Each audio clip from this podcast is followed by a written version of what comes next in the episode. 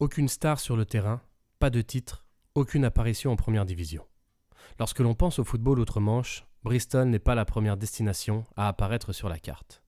Cela n'empêche pas les supporters de remplir, semaine après semaine, les quelques 12 000 places du Memorial Stadium. C'est cette passion inconditionnelle, absurde parfois, religieuse souvent, qui m'a toujours fasciné. Et s'il n'a pas été le théâtre de grands moments de gloire, le Memorial Stadium est, comme son nom le laisse deviner, un lieu rempli d'histoire. Bienvenue dans Escale en Tribune.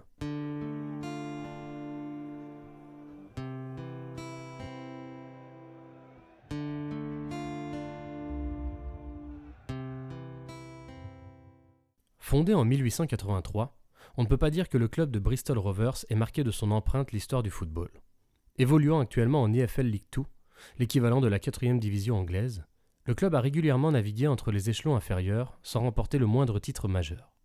Le club a d'abord évolué au Eastville Stadium, du nom de la banlieue au nord de la ville, là où le club vit le jour. Ce stade, qui accueillit un soir de FA Cup près de 40 000 personnes, était bâti à côté d'un réservoir de gaz particulièrement odorant. Très vite, on appela les joueurs de Bristol les Gashead, surnom fièrement popularisé aujourd'hui. Le Eastville Stadium accueillera également des courses de moto, avant de finalement devenir un centre. Ils le quitteront en 1986 suite à des difficultés financières pour un exil de 10 ans dans la ville voisine de Bath, avant de finalement s'installer en 1996 au Memorial Stadium de Bristol. Le Memorial Stadium, justement.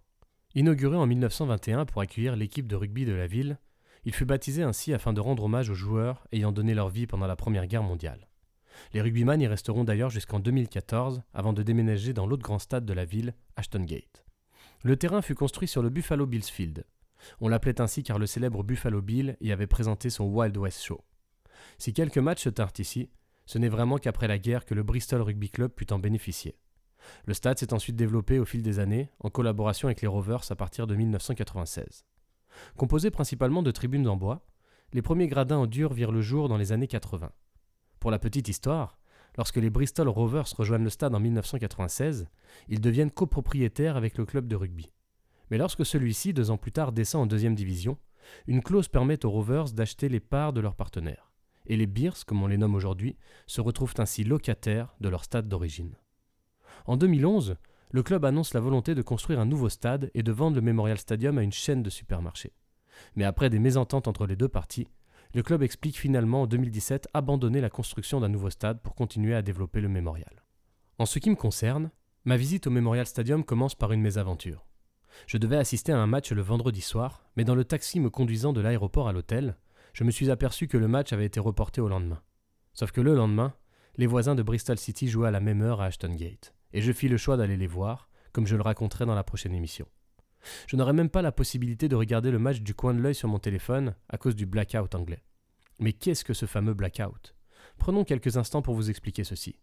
Il faut savoir qu'en Angleterre, le samedi après-midi, de 14h45 à 17h15 environ, absolument aucun match n'est diffusé à la télévision.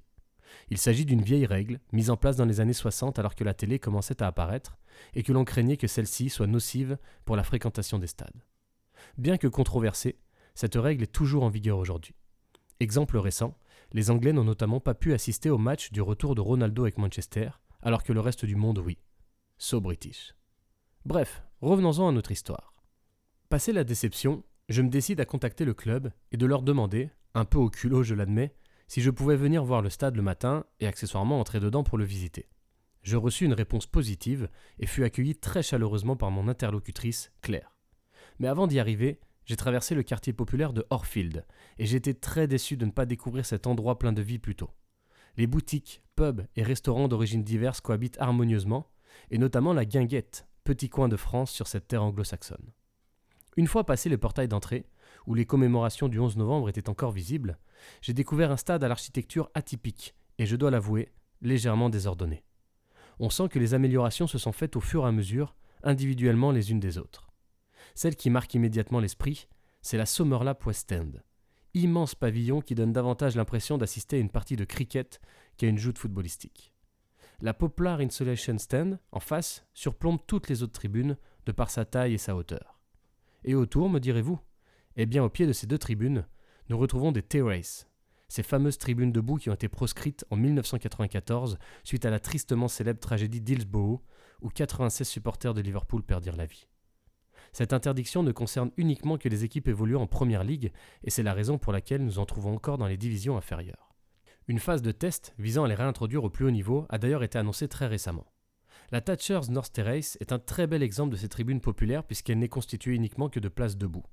La Brunel Group South Stand et la MKJ South Stand viennent compléter l'enceinte. Il s'agit de tribunes assises, mais éphémères, couvertes par de simples chapiteaux.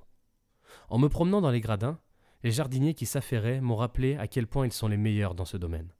Nous sommes en quatrième division et la pelouse est un véritable billard. La présence de nombreux stands de restauration m'a également interpellé. Nous sommes dans un petit stade d'à peine 12 000 places et j'ai pu en dénombrer au moins une dizaine. L'accueil et le contact très chaleureux des personnes présentes autour du stade renforcent cet esprit de convivialité. Je parlais de passion religieuse tout à l'heure. Venir au football ici, à l'instar de la messe, est presque un rendez-vous incontournable du week-end. Que ce soit en famille, seul ou entre amis, on vient ici bien avant le coup d'envoi pour boire une pinte ou manger une tourte. Les références historiques sont nombreuses, malgré le peu de succès du club.